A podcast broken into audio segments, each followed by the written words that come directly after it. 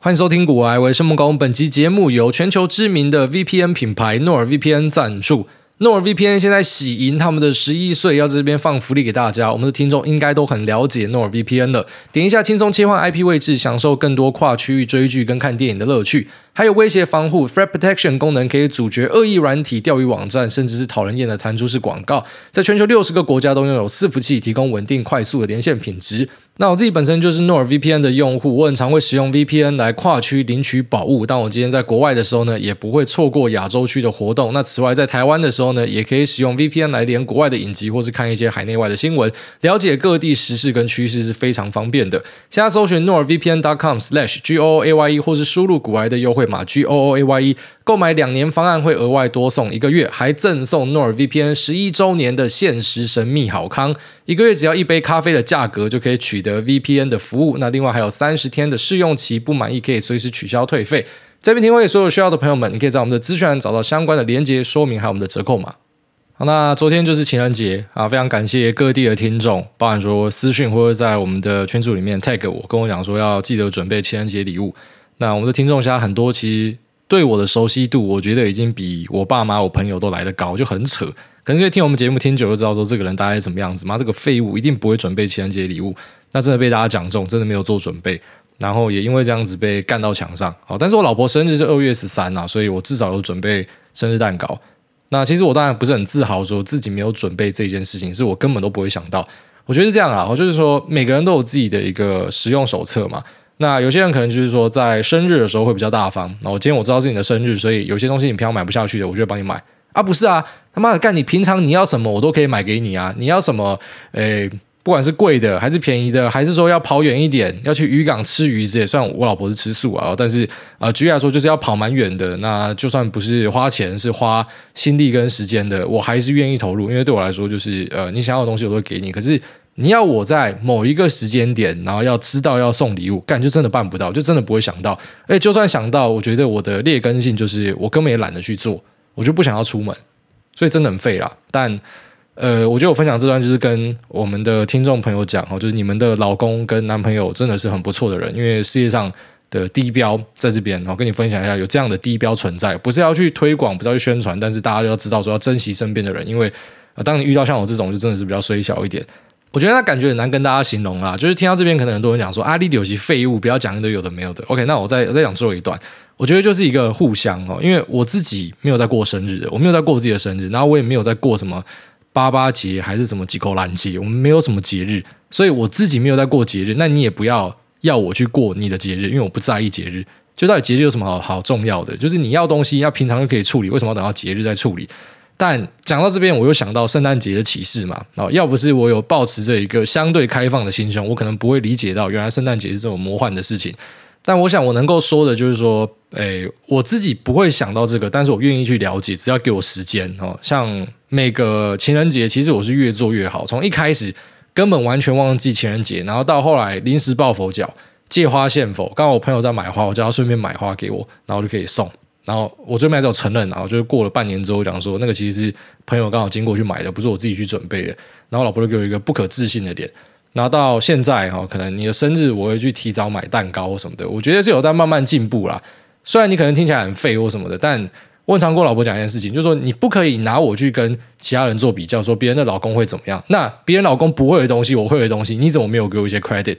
就可能说身边的每个好朋友，他们的男朋友或老公做一件好事之后呢，他就拿来跟我提醒。那提醒到最后就变成说，他累积了一连串的他们的特质，然后跟我讲说，为什么我不是像那个样子？啊，第一个你要么就去跟他们约会啊，第二个干你以为他妈自己在玩模拟市民哦，干你娘！他妈，如果可以的话，我也想要状态条，每个都自己选啊，特质每个都点到满啊，妈干每个都拉到最顶，那这样不是妈一个完美的 Ken Barbie doll 吗？就没有办法做到这样子的事情嘛。所以有时候互相体谅啊，就是说，当有些人他可能专精在一些地方，他的其他地方可能就没有这么好。那如果说你不喜欢这个这么专精的人，那你可以去找一个通才嘛，就是社会上有很多通才嘛，就什么鸡巴都做的不特别，但是他就是每个东西都会一点。啊，可能这种人就比较适合大家，他也会记得说啊，情人节什么有的没有，对。所以，我今天这个发生，一部分是帮我自己，一部分是帮我觉得有很多跟我一样的人，就是我们可能真的是很专注自己的东西。那我们也不是小气鬼，虽然我里面留着一半的哈卡协议。但是我从来不会放火烧山啊！我对朋友也非常大方。那我从来没有跟人家 go Dutch 的，只要出去，要么就我买单，要么就是你买单，那我就让你买单。但是我不会跟人家说，哎，我们来算一下，哎，你要再给我五块哟，哎，这个这一百块啊，没关系，待待会你有零钱再给我，就是不会有这种东西啊。那也不会去跟老婆计较说，干你这个月花多少钱或什么的。就是我觉得我已经尽力了，我已经做到我的极限就是这样子。但是你要我去。记得啊，这个日期是干嘛？那个日期是干嘛？这个是西洋情人节哦，那个是什么农历情人节？干可以用赶算的啦。所以每次情人节我们都有一些小纠纷，但是我觉得最美妙的一点就是最后面我们都会讲开，然后呃越来越好。然后让我自己也开始慢慢的去理解这样子的东西，但需要时间啊，真的需要时间。那同时最近也一直在玩一款游戏啊，《哈利波特》，它的全名叫做《霍格华兹的传承》啊，《Hogwarts Legacy》。那这款游戏呢，也是我自己有去主动争取业配的。然后当我知道有厂商他可能有这个广告预算，我跟他说：“干，你那个钱给我很少，甚至不给我都没有关系。我想要这个。”我才发现说，我自己好像唯一一次去争取广告就是游戏。我对游戏真的有一种执念，因为我自己本身非常喜欢打游戏，所以我希望有很多的呃游戏的广告，让这看起来像是一个游戏台。啊，当然比较可惜就是这个机会呢被阿迪干走了。然后这个阿迪获得了这个广告，但是你看，我们就自干五嘛。就是厂商可能看准知道说你就是玩这款游戏，所以我不用给你钱。你他妈你还不是自以为在节目宣传啊？我觉得这款真的超棒，而且这款它最难能可贵的地方是，它在上市前其实被黑到爆炸。我不知道大家有没有看《哈利波特》的书？我觉得《哈利波特》是一个呃，真的改变我童年，然后为我带来很多快乐的一个作品。不管是他的书跟电影，我还记得说第一次我国小的变装舞会，我妈就是帮我画成哈利波特，还是我姐，应该是我姐，然后就是在额头画一个黄色的闪电啊，fucking Chinese Harry Potter。那呃，哈利波特伴我度过我的童年。长大后之后呢，为了了解更多，我想说翻译可能翻得不准，我要去找原文把它全部看了一遍。所以呃，真的是一个很棒的故事。那只是最后面呢，因为 J.K. Rowling 他是一个呃，其实我认为他在政治光谱上还是偏左派的人哦。只是呢，他被一些更左的人嫌他不够左，就有点像是被一些吃素的嫌说 You are not vegan enough，你不够素。你知道很多这种白痴就是玩这种圈内互相歧视，去做这种呃，就是你的立场审查的东西，我觉得真的超低能的。那近几年呢，这样的现象算是越演越烈，就是这种 SJW 他们就是动不动就跑出去烧人哦。那在欧美把它称为一个 cancel culture 取消文化，就是当你今天可能讲了一个我不喜欢的东西，我就要取消你、抵制你，让你直接消失掉。所以它其实是一个反言论自由的哦。当然我们说言论自由，如果你今天讲的东西是犯法违法，你活该被审判，这是合理的。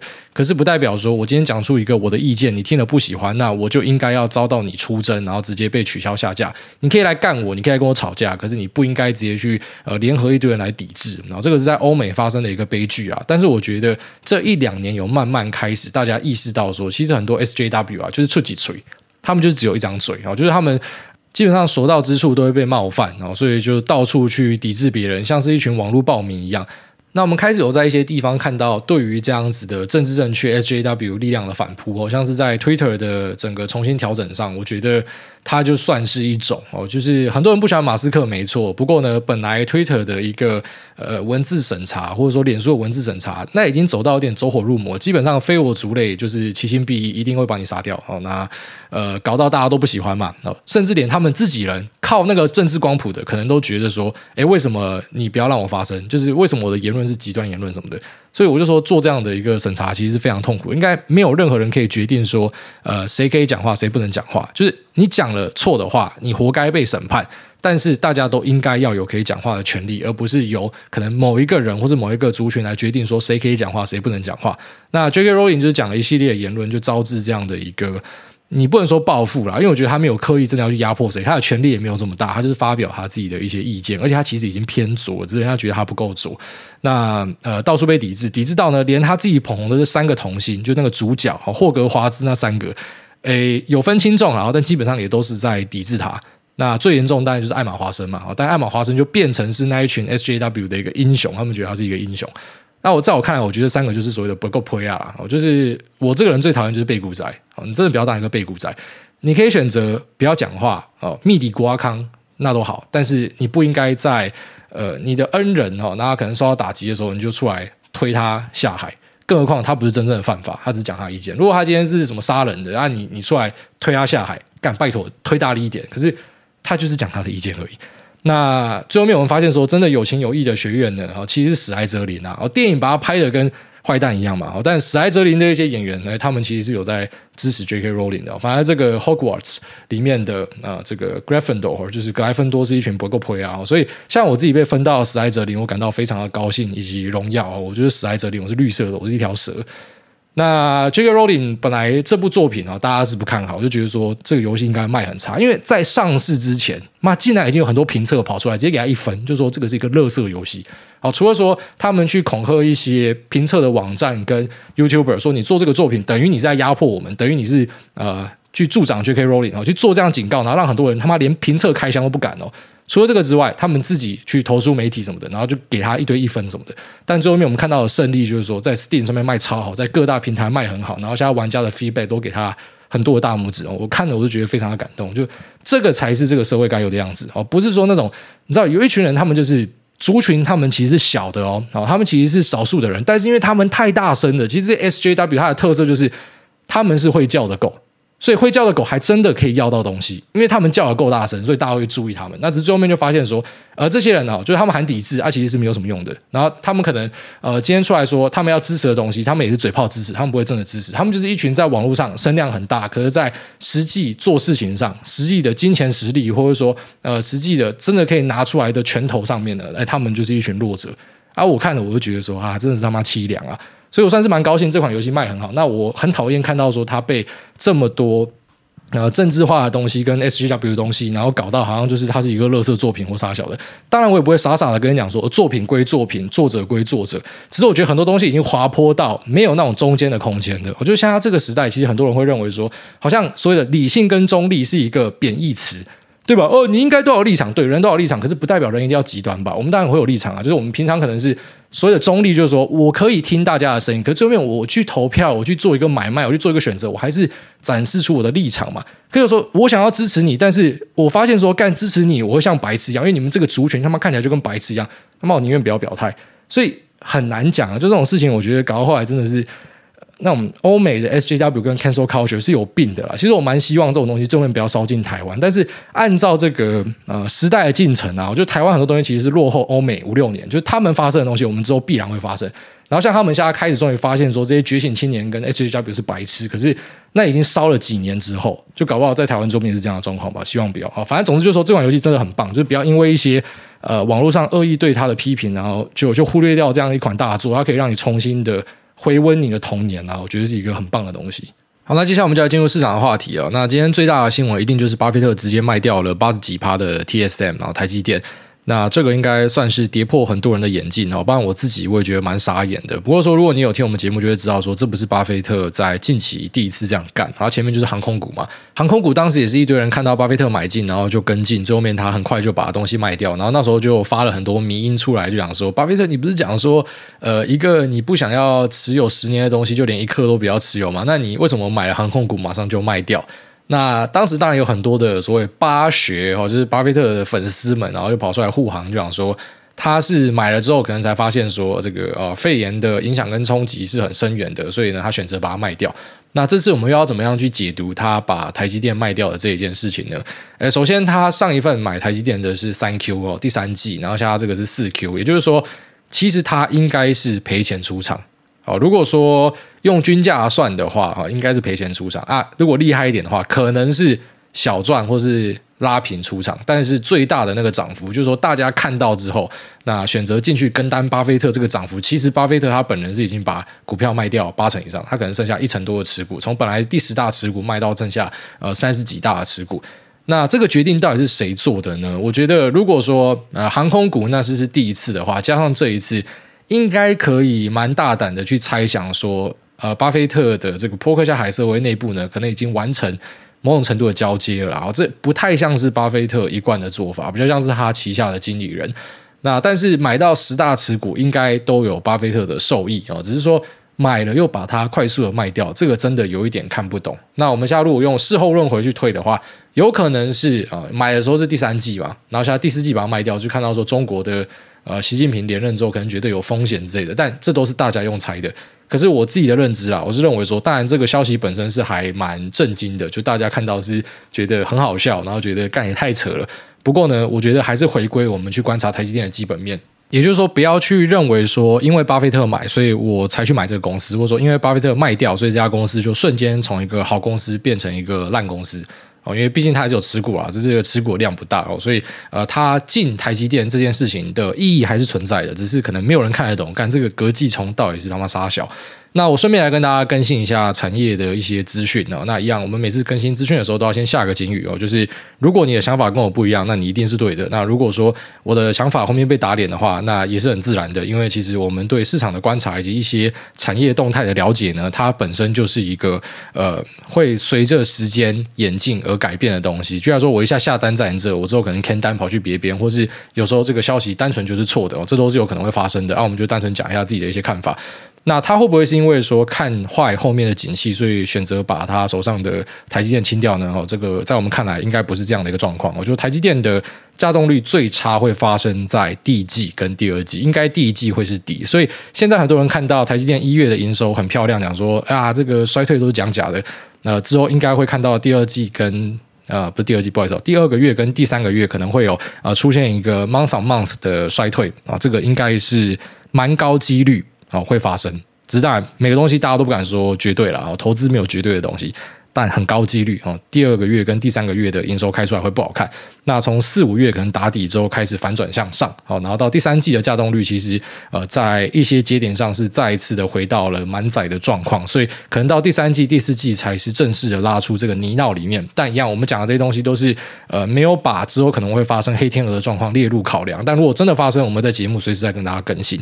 那同时也去做一些呃之前的说法的调整哦。之前我跟大家讲到说，呃，特斯拉的 AP5 跟 Hardware 四点零下台积电哦，这边做一个更正，AP5 是 Hardware 五点零啊，只是之前市场上有些声音是把这个 AP5 当成 Hardware 四点零的，所以我也是这样认知。但是我们在考察就是特斯拉的。呃，产能规划，不然说他提出说他在第二季可能会推出 Cybertruck，那我们发现说时间对不起来，因为这个 AP5 的 tape out 可能会在二零二三年的下半年以后，那除非是马斯克公然说谎，那不然就是这前面应该还有一个晶片。那据了解之后呢，这个晶片应该是下在呃三星的这个八奈米哦，所以。Hardware 四点零，也就是 AP Four，哦，它会在三星的八奈米。那 AP Five 啊，这个五点零的部分呢，会在台积电，那可能是投在亚利桑那。可能现在总部这边呢，然后这边拉去亚利桑那，哦，这是我们目前知道的状况。所以呢，台积电是确实有拿到特斯拉单哦，从三星手上抢走。但是你之后去买 Cybertruck 的这一代，呃，也就是说下一代的这个呃。自驾车电脑呢，应该还是三星出货的。那可能在接下来的一两年，马上会再出一款新的电脑，那这个就会是由台积电出货的。那此外呢，联发科这边呃开出来的这个营收其实是很不好看的。那这个营收呢，就我们的了解哦，它可能还包含一些塞货的可能性哦。所以其实中国这边呃，本来大家期待说在 CNY 哦，就是中国新年的销售手机可能会拉起来，但从我们看到的数字，应该没有这样的一个状况。那手机市场呢，可能会延递到第四季，甚至是明年第一季才会开始看到比较像样的复苏。哦，但现在发哥股价也硬嘛，所以是不是这个东西已经被市场完全消化完了？所以发哥了不起，就是从这边一路盘盘到年底呢？我们不知道。但呃，我们就讲基本面的东西，我觉得这个手机市场可能会比大家想的慢。再来复苏啊！那另外一支大全值台达电哦，之前跟大家聊说它的这个充电桩有一些可能性啊。那有一些地方听众来反映说啊，就是台达电的充电桩团队哦，有蛮多已经离开了啦。啊，只是这个离开到底对公司的冲击有多大，我们不敢在节目里面跟大家讲说一定会怎么样。反正一般会出现离职的状况就是。第一个心受委屈了，第二个钱给的不够多，就这么单纯啊！所以不是什么啊加班太多，加班太多，你钱给的多，人家一定会留下来啊。所以呢，这个台达电的充电桩哦，就是听众来 feedback，我就把这个东西转给大家哦，就是说有这样的一个状况。那除了台达电之外，其实还有另外一家公司叫启碁啊。我之前在聊这个呃 SpaceX 的 router 的时候，聊到这家公司。那启碁在车用的部分布局也很不错，它应该是有跟美国的一些。电动车的充电桩公司达成合作的协议哦，只是说后面的量会出多少我们不知道，但是它也算是跟台达电一样，反正就是有在做这个能源啊车用相关的，大家可以稍微去看一下。那再来呢，我们有看到 Michael Burry 的十三 F 也蛮有趣的，就是呈现出来他是在喊空做多，他是有做多的，就是说他在 Twitter 上面有发一个 sell，然后大家以为说他该不会连手上的监狱股也直接卖掉了，完全不持股吧？但但是最新的这个呃十三 F 公布出来呢，他是有买股票的，然后他主要是以中概股为主，就是说做多中国。那实际上做空多少我们不知道哦，因为做空除非是使用 put 的部位，不然基本上我们是看不到的。它是一个不用揭露在十三 F 报告上的数据啊，所以它说不定是有做更多的空单哦，只是这个呃多单的部分有加一些东西回来，就像他自己 po 的，You don't know how short I am，你不知道我空了多少，这很多人在下面就 笑他说，对，我真的不知道你有多矮哦，那个 short 跟呃这个矮还有做空哦，其实是一样的字啊。OK，大概是这样子哦。那最近真的是还蛮精彩的，就是有很多事情同时在发生哦。那我觉得也跟就是这一两个月自己呃算是绩效直接大进步有很大的关系，就整个人觉得非常的热血有活力，然后就整个人都醒过来了一样。那之后呢，诶，会再把更多即时的一些想法跟大家分享哦。前面有跟大家提到说，就是所有的呃手上握有大资金的朋友几乎一致选择减码哦。本来在昨天晚上的时候，大家想说靠北妈的。哇靠！这个台指就跑去摸新高了，该不会真的看错了？该不会真的是二零二零年七月？然后后来一个巴菲特助攻哦，今天直接往下大跳楼。但看到这个跳楼呢，我看大家是还挺兴奋的，因为手上有现金，有现金就会感觉到跳楼是很兴奋。只是什么时候要把这个现金打回去而已。那诶，目前可能看比较嗯。多的人啊，他们会觉得说在月线附近就可以开始尝试。那像我自己可能会选择在季线附近再来考虑哦。但是我觉得这次拉回应该是一个很赞的机会哦。当然，经济前景并不是平步青云，完全没有问题，只是就是因为。有这样的一个经济的迷雾，所以才可能会有便宜的价格嘛。好，如果说未来都是很明确很好的话，你是不可能买到便宜的价格，那个价格一定都是恨天高去的哈。那我们可能在后面会再持续跟大家追踪说，这个目前啊整个景气的状况是怎么样。那昨天有自己的股友在分享说，他发现一些公司开自节毛利的数字都不太好看。哦，这个可能是一个警讯，没错，因为我们这边是有知道说，蛮多的供应链上公司都有被要求降价。哦，当然在过去怎么样涨价，现在可能就被怎么样的杀价啊，因为会觉得。说你应该要共体时间，因为我们终端下游品牌这边其实状况都不太好，那我们这边也卡了很多的货，所以呢，呃，我的库存够高了。那我当然不可能接受你的这个涨价，所以要么就是价格拉平，那可能更甚者就直接出现砍价的状况。即便是最旺的车用，也有听到这样的一个状况。但是同时呢，好，在美国的一些车用大厂啊，这可能因为消息还没有很确定，不敢跟大家讲。不过就是呃，有一些车用的功率元件大厂呢，他们是有涨价的状况哦，就是说这个东西蛮分歧的。有些产品可能涨价啊，但是有些产品它的供需变健康之后呢，它就是开始回到之前正常的毛利哦。因为类似之前的 DDI，就是 DDI 的。毛利这么高，它不是一个常态，它是一个暂时的现象。那可能之后就会开始去收敛回到正常，所以你会看到台股一些公司它的毛利数字表现受到压抑哦，可能就是说在价格的谈判上它是呃被杀价的哦。即便是一些 Tier One 的大厂，他们其实现在都有遇到蛮多杀价的状况哦。所以呃之后可能在毛利的部分会开始注意到那有一些下滑。那可能在过去的半年哦，你是看到有很多受惠于台币的贬值嘛？那现在呃台币又再一次的升值，然后外加可能被杀价，所以呃对一些公司的绩效表现可能会有一些影响哦，但是我们应该都是认为说，诶，前一波的那个低点哦，如果没有什么样的大事，是很难回去的，所以可能就是在半途中，你有发现不错的东西，它就是一个可以扣进去的机会哦。当然，这是我们自己的意见啦。就你真的觉得会出现一个绝世大崩盘，那你大可以满手 cash，然后等那个绝世大崩盘。就是我也祝你等到，呃，等到就真的很爽啊。如果说没有等到的话，有时候车就这样开走。所以稍微跟大家分享一下整个这个产业的状况是这样子。那其实啊、呃，并不是说什么。还有突然间的出现什么样坏消息哦？当然可能巴菲特他的消息能力又比我们好十倍，他搞不好知道什么哦。这个 who knows？但是呃，从我们自己了解到的状况呢，应该不是跟基本面有太大的关系哦，反而会倾向去猜地缘政治这一块。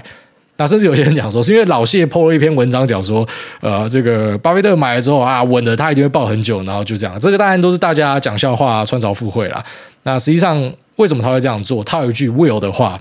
呃，就 X 调查那个 Will，就是只有他本人知道，就大家真的都是在旁边瞎猜了哦。所以这个跟单仔有时候很尴尬的地方就在这边。就如果你是跟他单的话，一下就必须要出掉。不过呢，如果你是跟单仔，其实你是赚钱的哦。他自己的交易可能没有赚钱，因为他是呃递延一季让我们看到它的十三 F 嘛，所以按照它的东西回推，它未必有赚钱，甚至是赔钱，但是跟它单的反而是赚钱哦，就是有这种有趣的现象产生。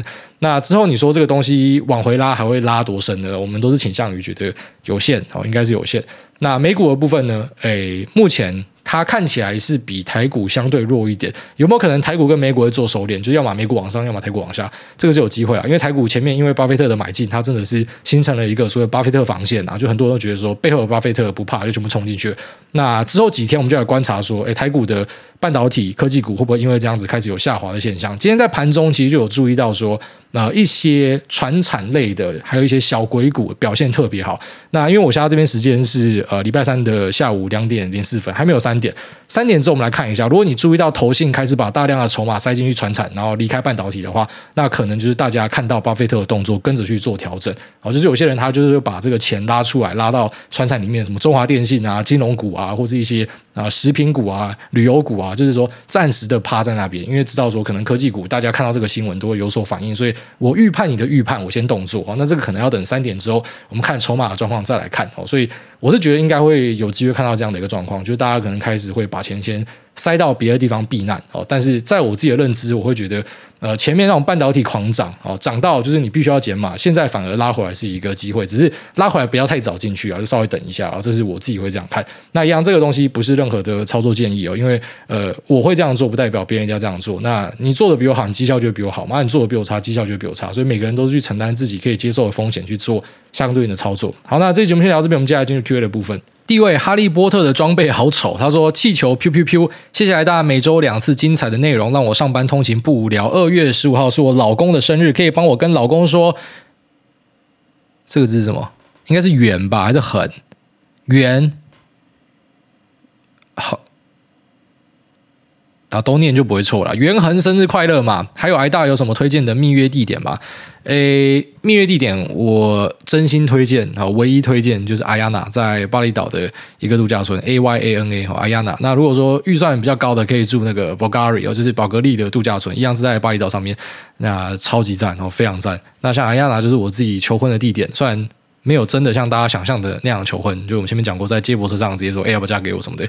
呃，不过呢，那个地点真的是永生难忘了，就是我们一直都想要再回去啊，可能之后会再回去。真的是一个很棒的、很有那种度假 vibe，那里面的人都很友善，东西又好吃，那天气好，气候好，很舒服的一个地方。我觉得它是非常适合蜜月的。可能不小心哎，就直接生一个宝宝出来。下面因为这个。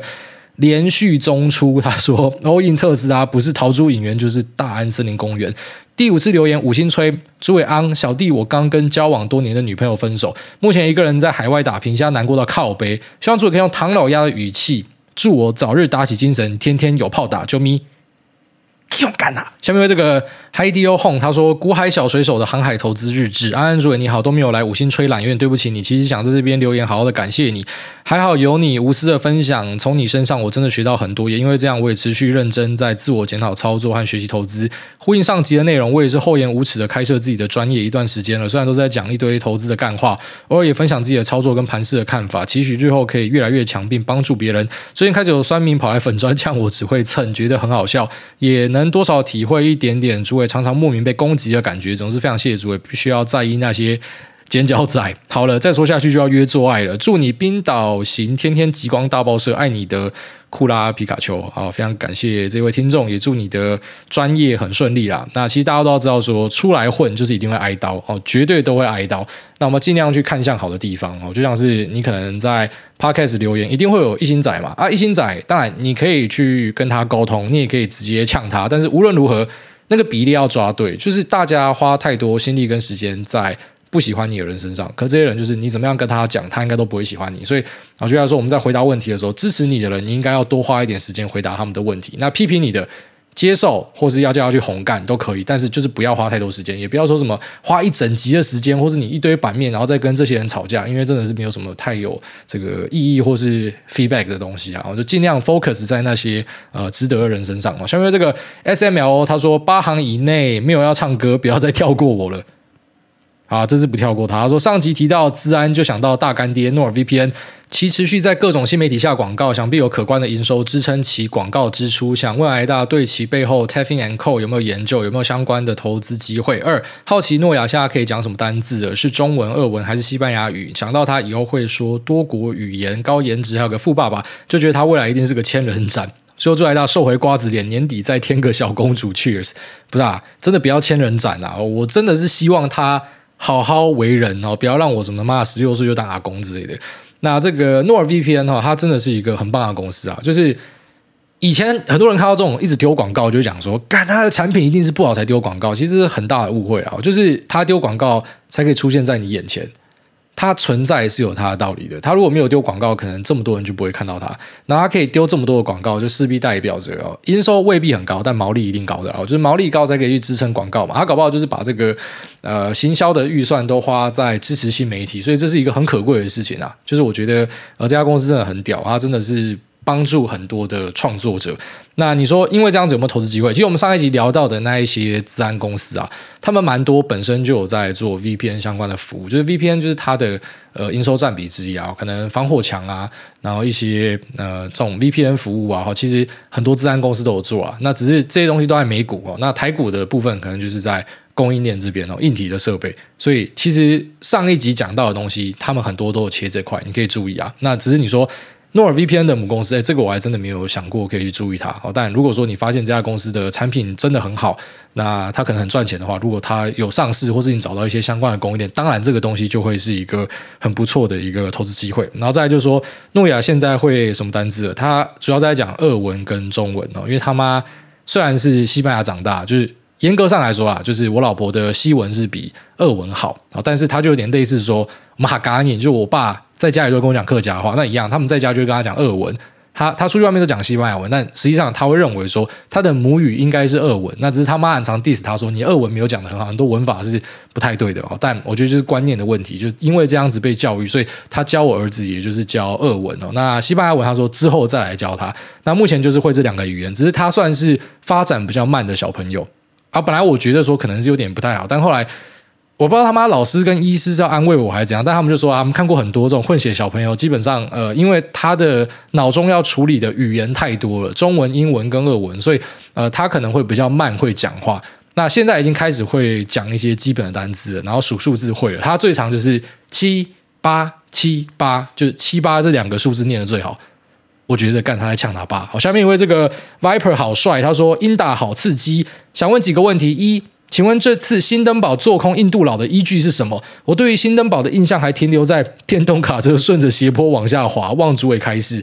二，请问主委有播比赛的打算吗？想看主委播报《世纪帝国》泰坦铂金联赛的冠军战，感觉以主委的口才播起来一点精彩。三，如果阿共打来的话，我 First Trade 的卡还有用吗？最后祝主委年年有今日，岁岁有今朝啊！非常感谢这位 Viper 好帅。那第一个问题，他说这个 Hindenburg 跑去空阿达尼哦，就是印度佬，他的依据是什么？诶，最主要就是讲说他们有一些财务的造假，大量的杠杆，然后可能有炒股的嫌疑。有巨额的债务，啊，反正就是说这家公司基本上就是说看起来很大很屌，但实际上背后的财务状况呢，呃，非常的有问题。那他的公司呢，应该都是要跌到烂掉。那因为这样的指控，确实是让啊，举例来说，一些放贷方就不再接受呃阿达尼他们的一个债券，然后以及说呃可能在平等上哦有被降评的状况产生，那也导致了印度股市，因为它的那个 cap 是很大的，所以一家公司跟它的关系企业整个就让股市修正下去。这个我们可能额外再找一集来讲。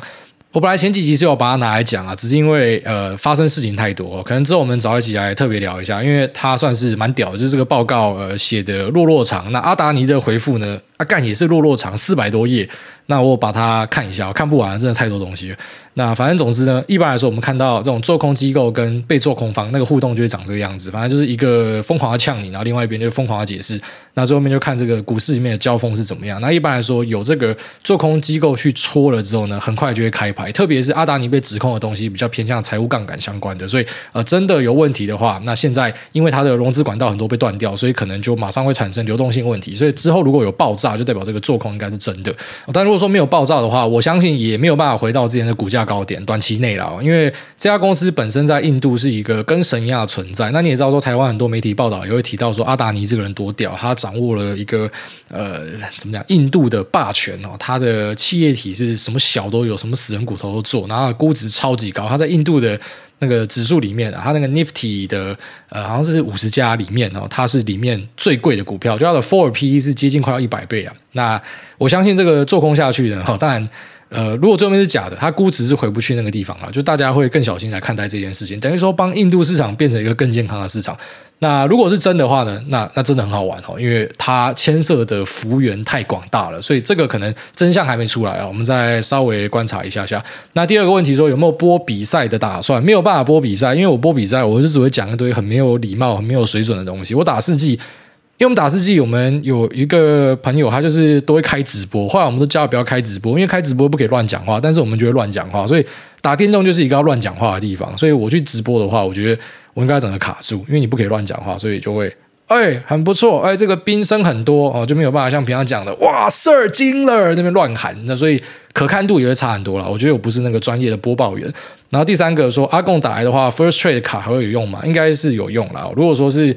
呃，真的考虑中国的风险的话，你反而在台湾的投资资产、台湾的房地产，它相对是比较不稳的。你放在海外的，相对是比较稳的。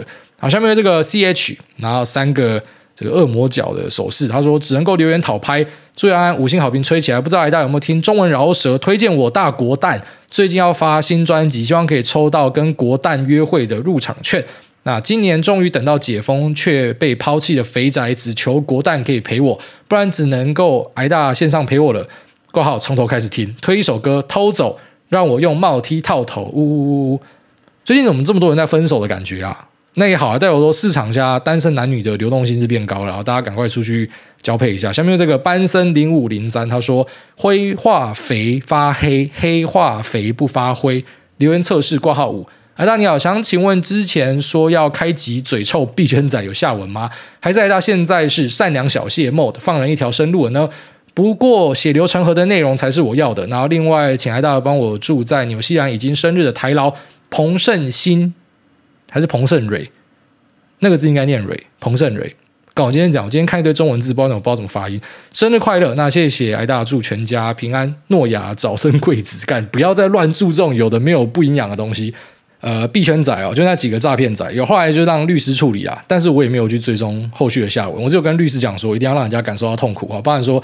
呃，除了吉他之外呢，那最好也去跟金管会检举一下，也去找相关的立委哈。反正就是这种诈骗的哦，你敢来我的脸上，我觉得他妈把你干到他妈出汁。只是哎，律师目前的进度怎么样？没有去问，我也懒得去问啊。应该是呃正在进行中。下面为这个万丹林宥嘉，他说求来就打啊，怎么打？那朱安安第 N 次留言，每次不是差一个就是被 Apple 吃掉。但爱大总说活着就有希望，所以我就继续努力了。我自己开了间咖啡小店，开之前大家也说本地没有什么地方可以坐着聊天，blah blah blah。结果开了之后，大家还是没有要来聊天的意思。记得之前爱大说林口没有什么餐厅，要大家赶快去开。我不禁反过来想，会不会就是需求不高，大家才不开这些店呢？好奇爱大怎么看？谢谢。以上，那祝诸位全家平安，身体健康 noa 快乐长大，永不烫玉米须。诸位大大求来就打，邦邦开花，这个祝福才是对的啦，小朋友。真的以后不要给我搞什么烫玉米须或者什么爆改进站之类的东西哦，这样子我就感觉到非常快乐。那这个说法其实很有道理的啊，就是说存在即合理啊，除非你是一个有嗯怎么讲先驱思想的人，就是你其实会走在大家前面哦，那你看东西可能就比较准一点。我相信在林口这边我是有先驱思想，就是我认为这边一定做起来哦，因为整个林口的年龄结构，然后现在它的。啊，薪资水平哦，是整个新北之冠。其实我就觉得这个地方一定会发展起来，哦，就是它的机会一定比别的地方多啦。那其实最主要是说，林口的租金也还没上去，但最近开始有看到上去，那个店真的是越开越多。好，但大多数的状况确实是说存在即合理，就是这个地方都没有店，你要思考的就是像他想的一样，会不会就是这个地方没有这样的需要，才不会有这个店？好，但这个很难讲啊，就有点类似说动能派跟基本面海龟派一样。呃，这个海龟不是那个追动能的海龟，就是说它呃龟息哦，蹲在那边等发动的。就说有些人他就是认为说我自己可以看很准，所以我先提早去收筹码，慢慢收，然后等到呃，人家后来都进来的时候，我反而是要抛货。那另外一派人就是说我看到有这个迹象，我再进来嘛，就那种追高。你会发现说，哎，这个股市的道理跟现实生活中很像，就是你可以等到说，呃，这边开始有很多店开起来，那你发现说这些店都是满的，你赶快再开一家店去跟他们竞争嘛。啊，这个就是那种动能派的思维。那另外一种就是我们在林口可能妈的就什么小都没有的时候，就跟你讲说这个地方应该会起来，那这可能就是有机会的地方。不是说什么我自己会看房地产，那单纯就是一些数字就告诉你这样的答案嘛。就是大多数的林口家人呢，他们可能嗯、今天如果说有要去吃饭庆祝，很多就往外县市跑嘛，因为林口这边东西还不够。但呃，有东西起来之后呢，你就会注意到说有些餐厅它基本上都是很难订到位置的，像那个教父牛排进来之后，那个就是天天都在爆满啊，所以。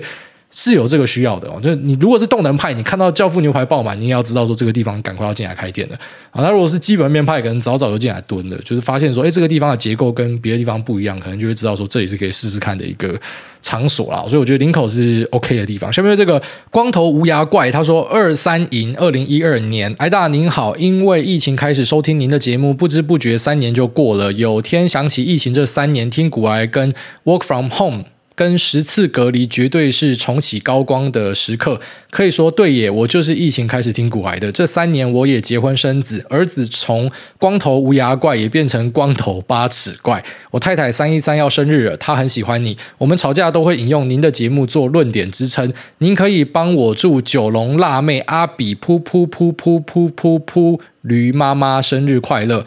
你的每杯塑胶袋搭配 Nike 拖鞋都很时尚，钱都留下来炒股好吗？然后另外想请问大，您小孩有入台湾籍吗？您的考量是什么？会担心以后兵役影响他的留学，还有在美国求职之类的问题吗？小孩子如果在台湾或者回欧洲读书，你会不会担心中文或英文有一个无法听说读写四样都会呢？学长，感谢您，忠义票悍，勇猛顽强，听口令姿势。好，这个应该就是我们的伞兵弟兄。哎，真的是学长好。那他前面提到他的老婆九龙辣妹哦，祝他生日快乐。那说我的小朋友是台湾籍嘛？我的小朋友是台湾籍啊，他是拿台湾护照的。那考量是什么？就没有想太多啊，就觉得说，反正台湾护照生下来就有，就先拿着嘛。那只是之后不会跟着他妈跑去入西班牙籍，这我还不确定哦。我没有这样的一个考量，就是不会觉得说他一定要入籍或怎么样的。诶，是这样啊，就是很多人有一个盲点哦，就是说我今天拿了一个海外护照，然后可能什么台海发生问题的话，诶，就有人会来撤侨。其实未必是这样啊，因为台湾的，我觉得说美国人真的太多了。你像乌克兰那时候撤就没有撤美国人啊，他只是叫你赶快跑而已啊。但是后来也没有说什么飞机进去载啊，何况台湾，你知道台湾他妈就有几十万美国人呢，所以。呃，我我不觉得说你拿一个国外护照，你就是会受到保护哦。重点还是你口袋有没有钱啊？口袋有钱的话，你要去哪都可以，不用国籍也可以啦。所以我不会认为说什么一定要入别国的国籍比较好啊。但是兵役这个确实是会想一下啦，就是说我自己是当兵的嘛，那只是你说我儿子我会不会希望他当兵？但我不会希望他一定要当兵啊，我会尊重他的一个呃选择啦。就他跟我讲说他要当兵啊，因为他在同才里面不当兵很逊的话，那你就去当兵啊。他、啊、如果说他跟我讲说他不要当兵，他要跟他妈去入籍，那你就去入籍啊。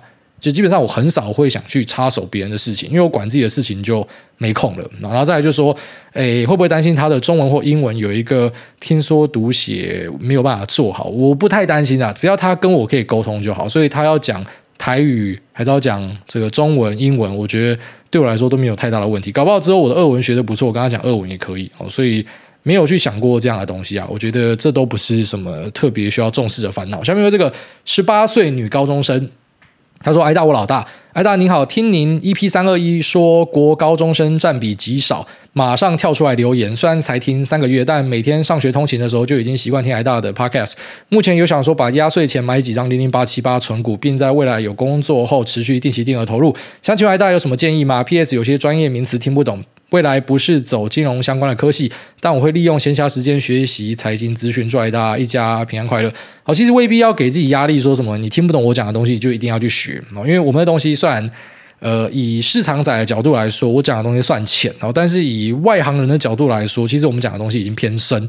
就是说这个东西是可以到水很深的啦，只是大家未必要知道这么多，你也不需要知道这么多，你只要有一些基本的观念，包含说，哎，钱都是自己管哦，不要拿去给什么妈代操什么小的，然后不要去接什么电话说，哦，我们有未上市股票机会，然后拿钱给人家啊，朋友找你开店，不要傻傻的把钱全部丢进去啊，进去投资市场，不要傻傻的 all in 单一标的哦，要存的话，至少找个什么市值型的 ETF 存。其实这些观念我们在那边耳提面命的，你只要可以做到，你已经赢八成以上的人吧，不夸张。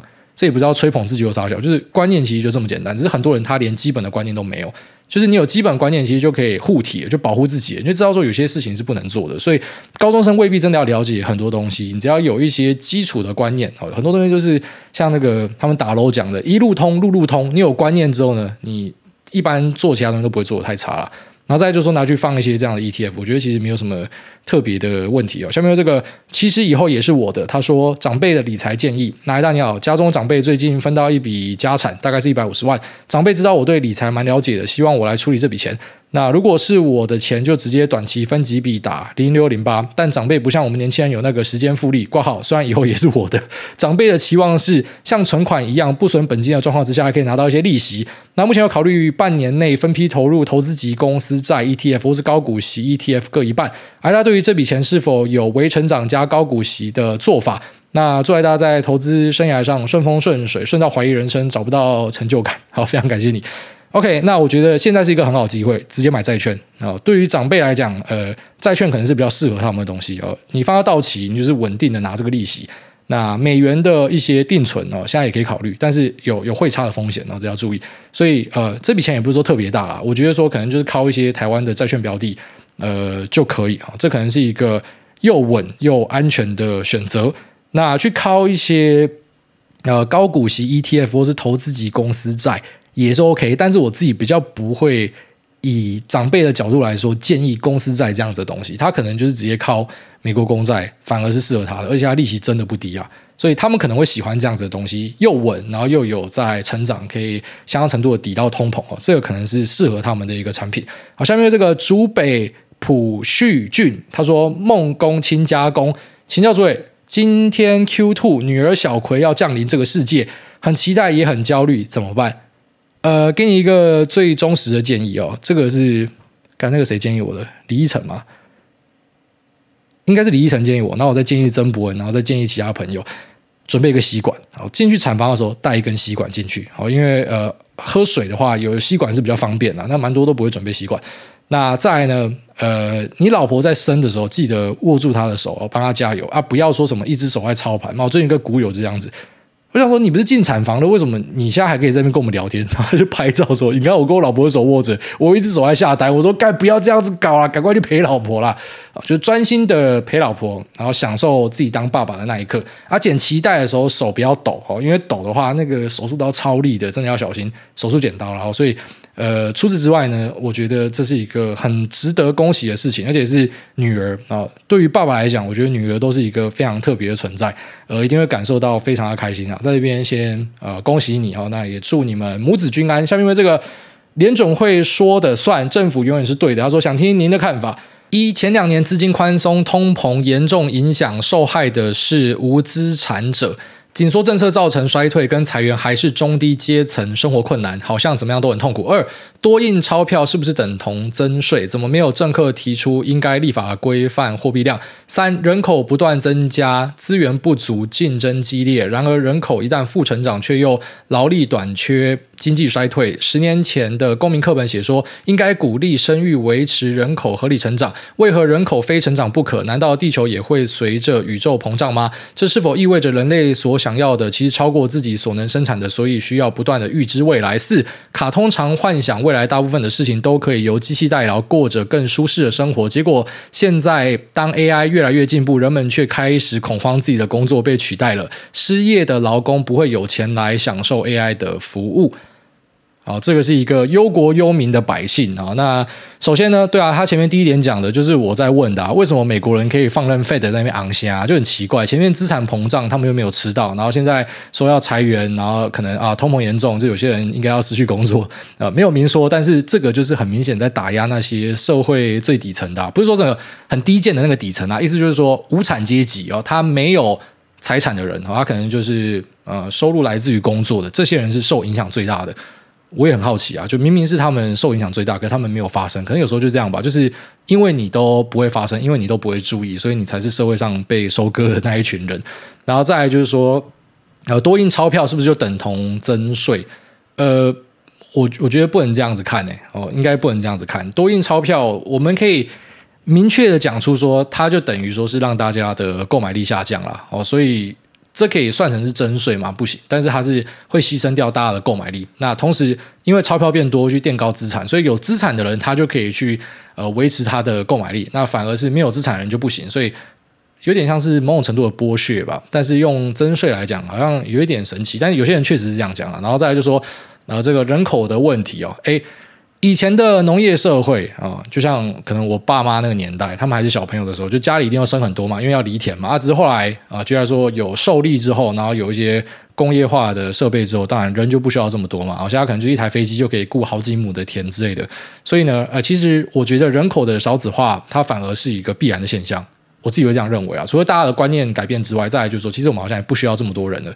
就跟以前我们假设要维持家计，我们需要人口，那这个人口，因为我在外面请人很贵嘛，所以呃，我知道自己多生几个，那个观念是不一样。然后那时候时代背景也是不一样的，所以呃，我觉得人口变少本来就是一个必然的趋势啊。只是说以台湾来讲，你不要当第一名嘛，就不要是那个人口减少最夸张的嘛，就是不要比烂嘛。但是呃，你适当的这个人口减少，我觉得本来就是正常的现象。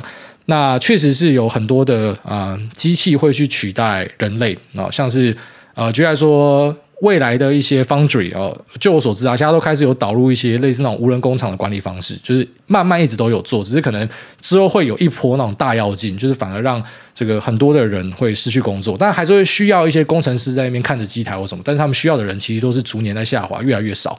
哦，那你会看到他们有扩编，是因为他们厂房还是变多嘛？哦，但等到这个厂房的扩编可能开始拉平之后呢，它里面的人力是会慢慢变少的啦，这个是一个必然的趋势，所以用到的人就不会这么多。那确实是，呃，在这个 AI 的议题上哦，以前我们都会想象说这个东西可以帮我们增进生产力，然后现在可能开始担心说它会取代一些人的工作。但我个人认为说，不要去担心这样的事情啊，因为这个就像是你提的第一点那种人，就是你不要一直当受害者。你懂我意思吗？就是有时候试着跳出来想看看，但不一定跳出来就一定会成功，但。你知道 AI 会取代一些人的工作，那你为什么不要去掌握 AI 这个技术，去拥抱它？我现在大家都跟你说是假的时候，赶快试着去了解嘛。假设最后面好真的跟那个什么 NFT 那些所谓的 Web 三一样变成泡沫，那就算了嘛。可是每个东西新出来的时候，都应该要先去拥抱它，试看看哦。你未必要加入炒作投机，但你一定要去了解，因为如果可以掌握这个工具，说不定就可以帮你产生一些新的机会。你就是下一批吃到这个时代红利的人，所以。我个人认为说，我看 AI 是比较偏向乐观，我不会去想说什么它会吃掉一些人工作，因为每个科技进展都会有人被牺牲掉，这是必然的现象。可是我们也要去看说，因为这个科技出来所造成的一些工作机会，哦，这个是我们偏乐观者会去注意的东西。好，那这里面拜拜拜拜。